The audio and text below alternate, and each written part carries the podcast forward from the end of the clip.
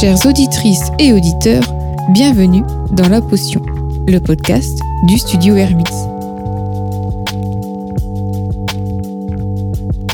Si vous êtes une marque établie ou en devenir, cette émission est faite pour vous.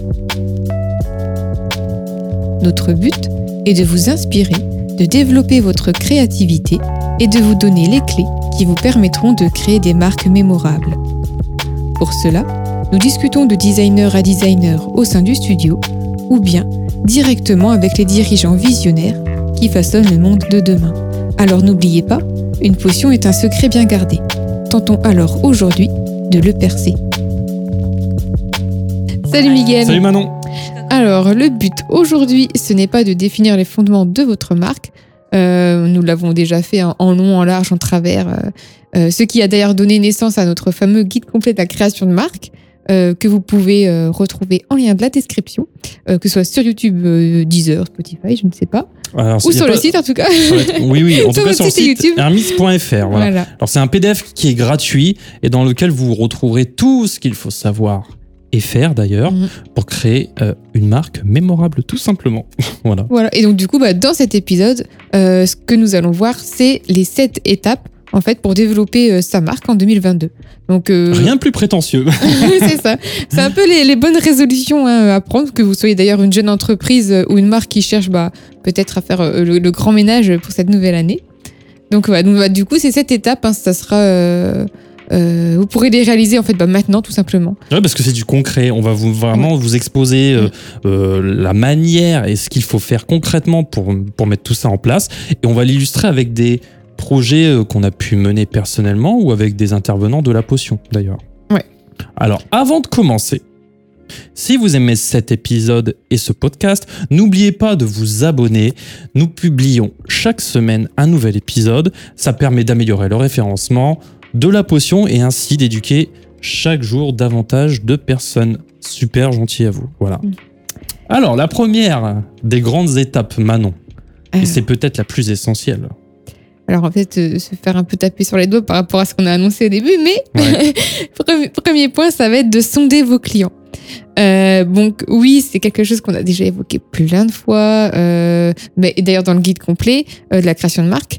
Mais on voulait quand même revenir dessus, au moins sur celui-ci, parce que c'est vraiment un point en fait qui est le, je pense, le plus important. Ouais, c'est l'occasion de le marteler quand même. parce que si vous créez une marque, ce n'est pas pour faire un bis en un peu mieux de quelque chose qui est déjà existant. Alors là, il y a deux cas de figure qui s'offrent à vous si vous lancez votre marque, par exemple.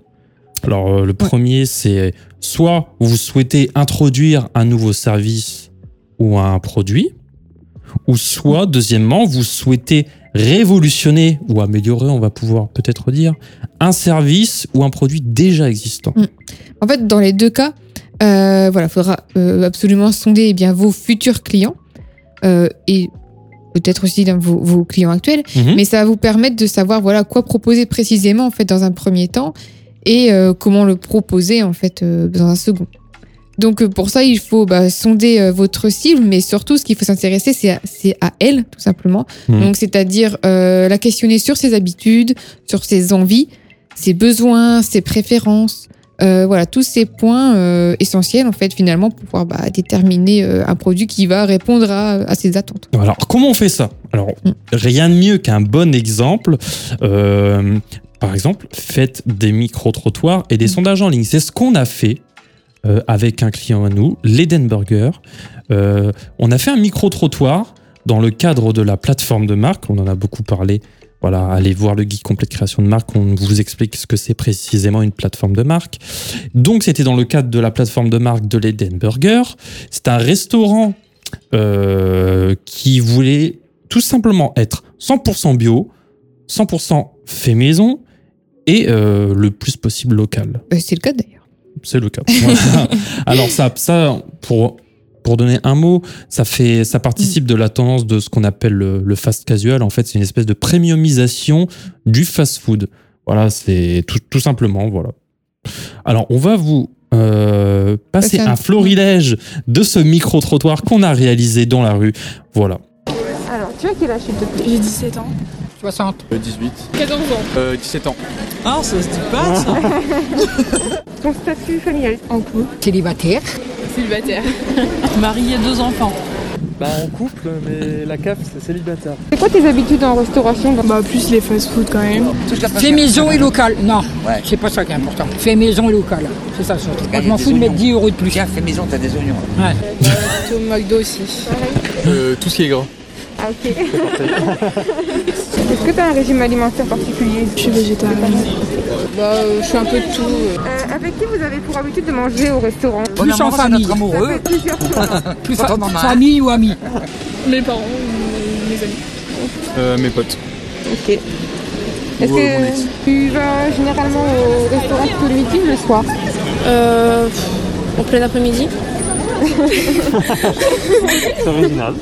Vers quelle heure euh, du coup Vers 15h. 15 heures À quelle fréquence Une fois tous les deux mois. Une, de- une par an. Une fois. Ouais. D'accord. Deux, trois fois par mois à peu près. Entre 3 et 4 fois, quatre fois par semaine, quand il y avait les cours. On on a décidé de plus y aller, mais Ouais. on, on y va quand même beaucoup trop souvent, mais on, on va essayer de réduire. Est-ce que vous mangez bio Oui, quand même. Des fois, oui. Absolument pas. Ça m'arrive. Oui, ça m'arrive souvent. Un maximum, mais je pas les moyens. Est-ce que vous privilégiez le local? Non, pas du tout. J'aimerais. Oui. Ah oui. Et puis qu'on ait l'apéro gratuit. Voilà. Merci beaucoup. Eh ben, super. Merci les jeunes. Bon courage. hein. Merci. Voilà, c'est c'est elles qui nous disent merci à la fin. et ça nous a permis quand même de clarifier certaines choses et de se repositionner. Euh, D'où le travail sur la plateforme de marque. Voilà, c'est ce qu'on dit souvent. Souvent, on voilà, on croit en ce qu'on en ce qu'on ce ce qu'on crée. Mais c'est pas forcément, encore une fois, ce qui est attendu et ce qui est nécessaire. Du coup, euh, il y a une espèce de biais de confirmation. où On se dit, c'est sûr, je, ça, c'est ça qui va fonctionner. Donc, je fonce tête baissée dedans. Mais souvent, malheureusement, même si c'est une idée louable, euh, si c'est une, une idée vertueuse, ça peut facilement se casser la tête si on ne s'est pas tout simplement intéressé, comme on dit dans ce premier, euh, dans ce premier point, euh, bah, tout simplement aux besoins de, de notre cible. Voilà. Bah, là, dans, dans leur cas, euh, alors pour tout ce qui était euh, 100% bio, fait maison euh, Mhm. locale, etc., tout ça, ça n'a pas changé parce que c'était les valeurs euh, vraiment profondes de l'entreprise qui devaient rester comme telles. Et à travers nos, en plus nos recherches, on a, on a vu que le fast casual c'était quelque chose qui s'installait, donc Oui, euh, qui, avait- qui commence à faire ses preuves. Donc déjà, on se rassure un minimum. Et puis, vous, ouais, je pense que vous l'avez aussi entendu dans le dans, dans l'extrait, il y avait quand même une demande, beaucoup de voilà de d'interviewés Mhm. qui euh, avaient ce, ce- cette envie, en tout cas, d'aller vers du bio, du local, etc. Mais euh, c'est vrai que après après coup et après discussion aussi avec du coup les, nos, nos clients, on s'est rendu compte que euh, finalement leur- la cible qu'ils avaient en tête au départ, qui était une cible assez jeune, Mhm. euh, on va dire plutôt jeune étudiant, entre euh, 18 20 24 ans à peu près, bah, finalement ce n'était pas du tout la cible qui touchait actuellement. Ouais, c'est ça. Du coup, ça c'est super important parce que euh, là, évidemment, ça va de cette plateforme de marque, ils ont décidé de bah, de leurs tarifs, par exemple. Donc, euh, on va pas faire au même tarif euh, pour des étudiants et pour, on va dire, des cadres, par exemple. Mhm. Ça va aussi euh, influencer euh, bah, l'identité visuelle. Enfin, ça, Mhm. ça joue sur vraiment tout. Euh, le client est au centre. Vous faites cette entreprise pour lui. Donc, euh, tout va se décliner à partir de, de cet intéressement, en fait, envers, euh, envers euh, son avis et, et sa vision. Donc, euh, bah, nous aussi, avec l'expérience, on s'est dit, bon, d'accord, ils veulent quand même toucher les jeunes, mais c'est des considérations, on l'a vu à travers ce micro-trottoir, qui sont plutôt partagées par des, des on va dire, euh, des, des jeunes actifs à minima. Euh, et puis, bon, du coup, on s'est dit, l'identité visuelle, on va pas essayer de faire un truc trop jeune, il faut quelque chose qui puisse être étendu. Et ça, c'est super important. Mhm. Voilà, donc pour ça, on, on- on insiste vraiment, sonder votre cible euh, sur ce qu'elle désire. Voilà. Et juste pour finir aussi sur ça, euh, par exemple, parce qu'on dit toujours euh, que rien n'est figé, il faut savoir aussi euh, toujours écouter donc les retours clients pour Mhm. s'adapter, adapter son offre, etc. Et parfois, quand c'est nécessaire, l'identité.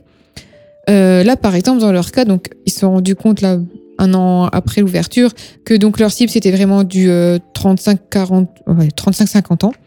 Euh, mais comme ils avaient quand même toujours ce désir de toucher euh, les plus jeunes, on va dire les étudiants, qui ont moins les moyens, mais tout en proposant quand même des produits avec des valeurs euh, équivalentes. euh, 100% bio, local, etc. Voilà, il a donc, je ne vais pas trop en dévoiler, mais ils sont en train de, de d'ouvrir voilà une, nouvelle offre, un nouveau Mhm. produit, un nouveau concept euh, qui correspondra toujours euh, à ces valeurs, mais qui va du coup euh, toucher leur, une autre cible d'une manière différente. Voilà.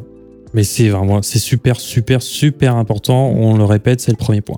Donc là, vous sondez votre cible sur elle, mais vous pouvez la sonder aussi sur vous. Voilà. Euh, D'avoir ce retour sur vos services et vos produits, sur votre image de marque, sur vos packaging, c'est Mhm. vraiment essentiel. Alors là, on va vous passer un petit euh, extrait de l'épisode euh, avec euh, Juliette Laillé, qui est la fondatrice, cofondatrice de Crème, et qui nous dit ceci. Franchement, trois mois, on a cherché un nom. Euh, on a envoyé des milliers de listes. Je me souviens des messages WhatsApp envoyés à tous les groupes qu'on trouvait en disant est-ce que vous pouvez faire top 1, top 2, top 3 et, euh, et, et en fait, c'était toujours crème qui remontait, qui remontait, qui remontait. Voilà.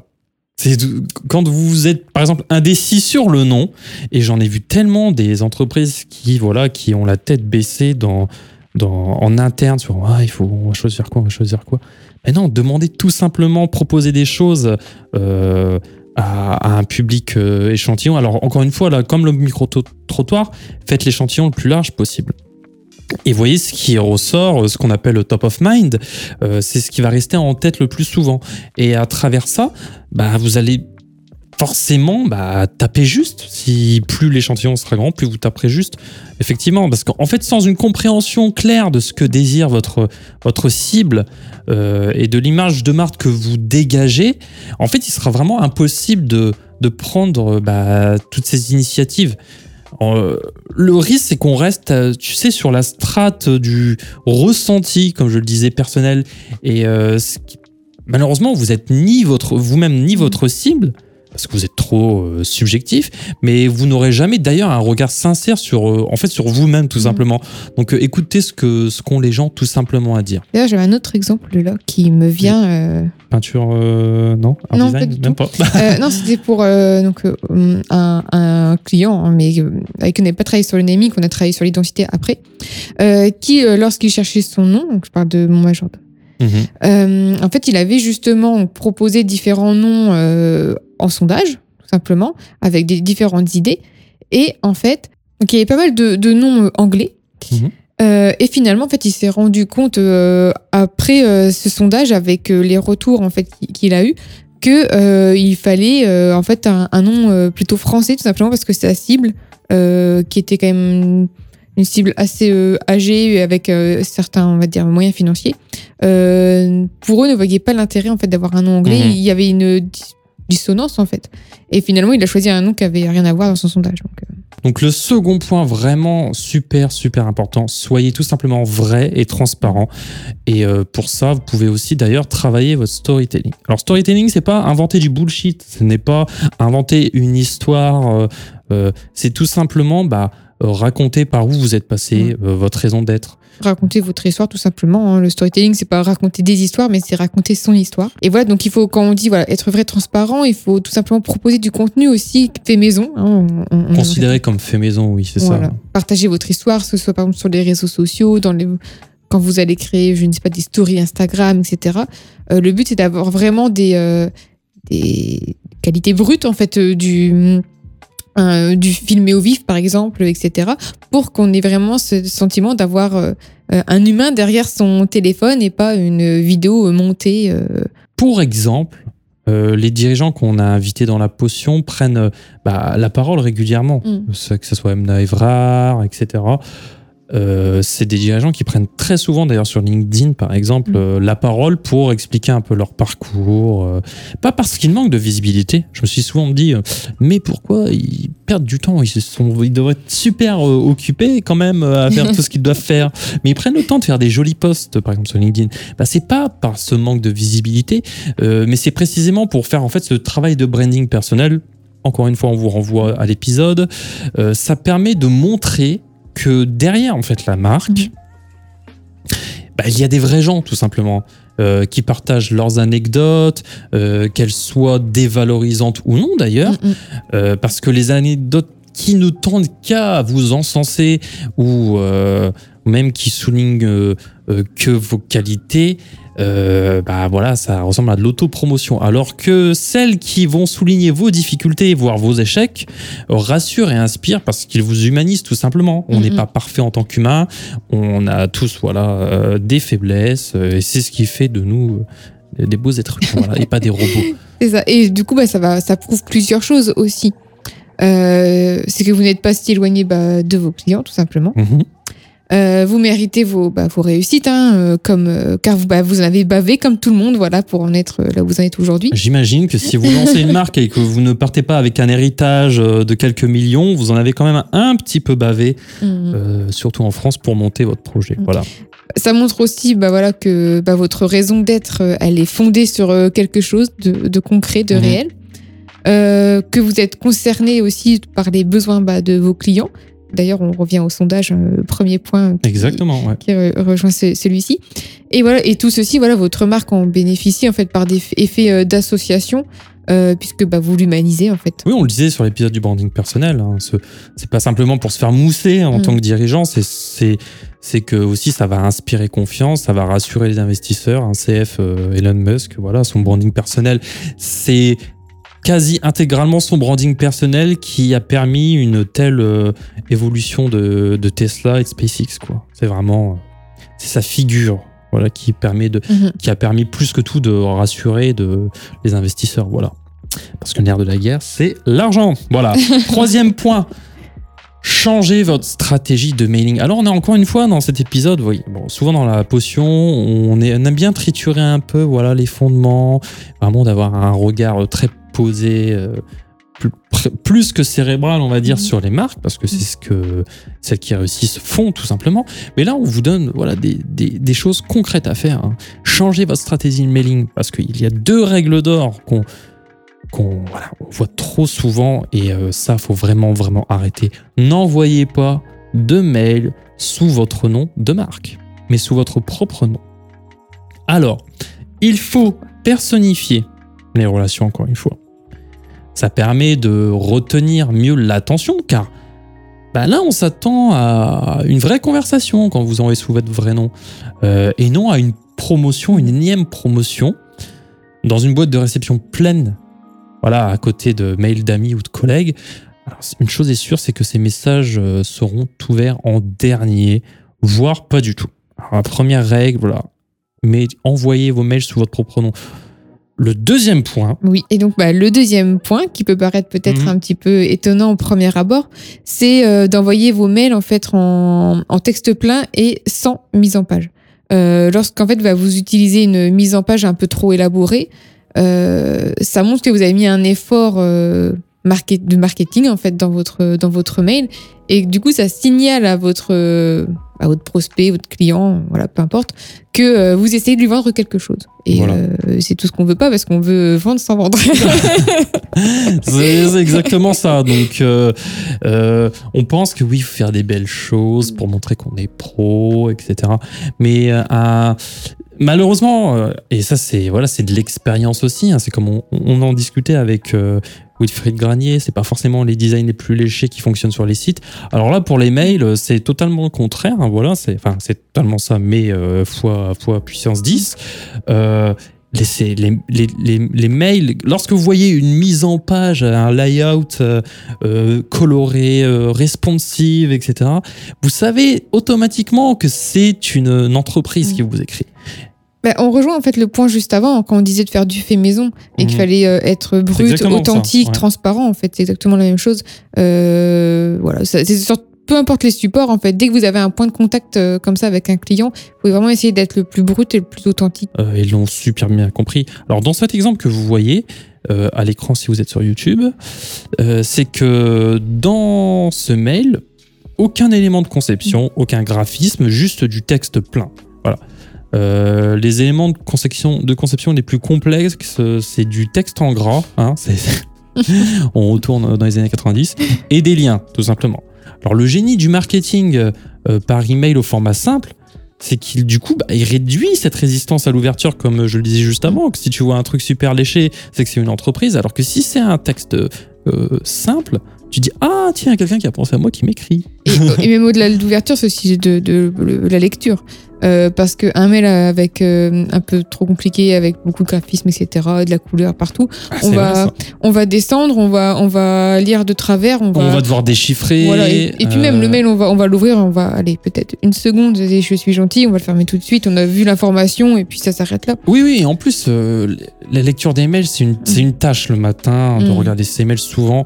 Et euh, on va essayer d'aller au plus vite et on va Mm. pas forcément regarder tous ces mails-là. Même nous, hein, personnellement, même des choses auxquelles on s'est, on s'est abonné. euh, pff, la, la Mm. flemme, on va regarder en priorité les mails qu'on nous a écrits. Voilà. Mm. Donc, si c'est du texte plein, vous avez déjà euh, gagné cette première étape. Les mails qui, semblent- qui semblent importants surtout et urgents. Oui, voilà. Parce que du coup, quand ça, ce genre de mail Mm. qui atterrit dans, dans ma boîte, moi personnellement, de boîte de réception, euh, bah, moi, tu vois, là, sur Live Mentor, je savais qu'il s'agissait d'un email de, de marketing, mais au moins, c'était euh, c'était aussi humain que possible. Mm. Euh, pendant un moment, hein, tu vois, j'ai pensé que qu'Alexandre de Live Mentor était mon ami, ou un expert au moins qui essaie de me tendre la main euh, pour m'aider, pas seulement pour me vendre quelque chose. Alors, lorsque j'ai ouvert l'email, mes yeux se sont posés sur du texte en gras hein, et euh, des hyperliens qui mettaient immédiatement en évidence bah, l'offre. Voilà, Mhm. on savait que c'était une offre, mais voilà, on s'est dit tiens, c'est mon poteau qui m'envoie du contenu gratuit, c'est super cool. Merci. On euh, se dit plutôt qu'il ouais, il essaye de m'aider, il, il me. il m'a écrit il- personnellement. Non, il m'envoie une offre qui m'intéresse vraiment Mhm. moi personnellement, quoi. Mhm. Et pas une offre qu'il envoie à tout le monde. Quatrième point, partez en guérilla marketing. Maintenant qu'on peut euh, en à peu près totale liberté euh, se mouvoir dans les rues, euh, encore pendant, pendant un moment j'espère, euh, la guérilla marketing, qu'est-ce que c'est? C'est prendre possession euh, de, de l'espace qui nous entoure, c'est Mhm. faire parler votre créativité et en fait c'est un moyen de replacer la publicité dans, dans le réel Mhm. tout simplement. Et c'est des moyens vraiment très créatifs de faire parler de sa marque et qui sont plutôt faciles à mettre en place. Alors là, on vous passe euh, à l'écran Pour ceux qui peuvent voir pour sur ceux YouTube. qui peuvent voir euh, euh, sur YouTube exactement. Mais sinon, on va vous décrire tout ça. Mhm. Euh, Jeep, voilà. Il, euh, Jeep, on sait ce que c'est. C'est des 4x4 qui passent partout. Voilà, c'est un peu le, le truc euh, fiable et qui passe partout. Alors Jeep a fait quoi? Bah, Ils ont décidé de d'imprimer, voilà, de, de peindre des places Ouais, de parking dans des lieux un peu Improbable. improbables Voilà. qui seraient inaccessibles euh, pour le, le commun des On mortels. sur, sur des endroits où on ne pourrait pas se garer avec une voiture qui n'est pas une Jeep.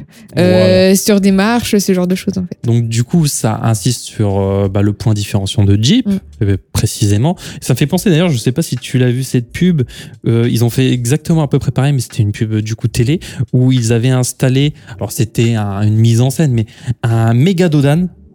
Mhm. Et en fait, euh, il y a toutes les voitures qui se pointaient sur le dodan, mais qui pouvaient pas passer. Mm. Et du coup, il y avait que les Jeeps qui pouvaient passer. Mm. Et c'était un voilà, c'était un semi guerrier marketing parce que c'était très monté, euh, voilà. C'était un faux truc, tu sais, en rue. Ouais. Mais là, guérilla marketing, c'est un moyen très simple. Alors, faut faire attention. Est-ce qu'on a le droit ou pas d'imprimer n'importe où C'est pas sûr, Euh, mais ça se fait. Voilà, si Jeep l'a fait, vous pouvez peut-être euh, le Après, faire. parfois, c'est. euh, bah, faut que ça soit, faut que ça soit non permanent. Tu peux. Oui, ce que j'allais dire. Parce qu'on a un exemple peut-être aussi après, euh, avec euh, Hit. Donc ça, euh, Mhm. le film ça. Des fois, c'est sur- bah, ça se fait beaucoup pour les films, hein, de toute façon, sur des... euh, comme ça, sur un peu des... pas des performances, mais des, des, euh, des actions, en fait, euh, sur des... Des happenings. Des happenings, voilà. Sur des laps de temps donc assez courts, où euh, du coup, là, on peut avoir l'autorisation de, de créer comme ça des choses... voilà, des petits événements pour la sortie d'un film, du- d'un produit. Là, les prochains, les prochains exemples, c'est Mm. Nike, par exemple, où, où vous avez deux bancs, et dont l'un manque de son assise, et sur le dossier, on voit le logo de la marque qui nous dit tout simplement ne soyez pas assis. Voilà, vous êtes des gens qui, qui avaient besoin d'ailleurs de faire attention à votre santé. Alors il faut courir, ça peut être ça, ça peut être, euh, bah moi j'ai pas le temps de m'asseoir, je suis une personne qui met du Nike que je fonce dans la vie, tu vois. Ça peut être plein de choses, mais je pense que c'est plutôt, euh, faut bouger quoi. Parce que le deuxième d'ailleurs, euh, c'est, on voit un bandeau, un espèce de scotch comme sur les scènes de crime avec le logo Nike qui vient Ah, c'est barrer l'accès à, à l'escalator dans le métro. Du coup là c'est voilà pas Nike. Alors ça peut être Bouger quoi. Enfin, non, je pense pas que ce soit vraiment bouger. Je pense que j'ai pas besoin. J'ai des Nike au pied. euh, je vais Ouais. super vite. J'ai des chaussures qui courent vite, comme diraient les enfants. Euh, moi, je voilà, je je, je n'attends pas que la vie me porte. C'est moi qui fonce dans ma vie. Eh, je vais te dire, je porte des Nike. Je porte des Nike et euh, les Nike me portent et euh, je On va soutiens loin, ma là. vie, voilà. Ça peut être ouais, c'est- ça c'est beau parce que ça ça ça soustrait des mots du discours et euh, ça permet de faire appel à l'imagination des gens et c'est ce qu'il y a de plus puissant. Et ça pousse à la réflexion et Oui. voilà. Voilà. Et à l'homme, Monsieur Propre, par exemple, avec cette, Qui est beaucoup plus évident là, je pense, qui est Voilà. beaucoup plus parlant. avec Monsieur Propre, tout est propre, tout est blanc, tout est clean. Cinquième, Cinquième point. Définissez une bonne fois pour toutes une stratégie de content marketing. Alors, qu'est-ce que le content marketing? C'est là, là, je vous mets à l'écran une belle matrice marketing de contenu.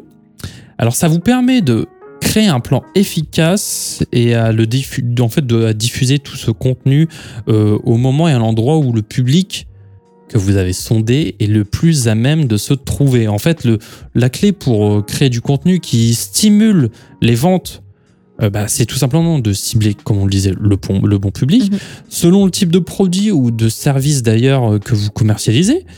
euh, bah, vous pourrez peut-être atteindre euh, de nombreux types de clients différents avec une variété euh, bah, de contenus euh, qui s'ensuit. Alors ça peut être un bon moyen de rester pertinent pour votre public cible.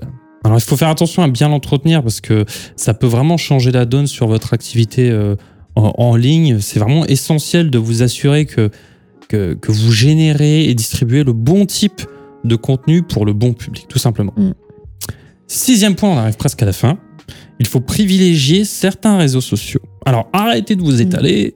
Enfin, moins et mieux, c'est mieux. Tout simplement. Mais d'ailleurs, euh, on rejoint aussi euh, le, le- le point d'avant, d'une Mm. certaine façon, Euh, parce que si vous avez bien fait bah, la, la première étape aussi, euh, donc sur sonder votre cible, Mhm. vous remarquerez que voilà, il y a que cette dernière en fait bah, squatte plus souvent certains réseaux sociaux que d'autres. Donc, euh, par exemple, si euh, votre cible a plus de 50 ans, bah, vous allez plus vous diriger sur euh, Facebook. Mhm. Si votre cible a en- entre 30 et 40 ans, bon, on va dire plutôt 30-35 ans, ça va être sur Instagram, hein, ou 25-35, allez, soy- soyons généreux.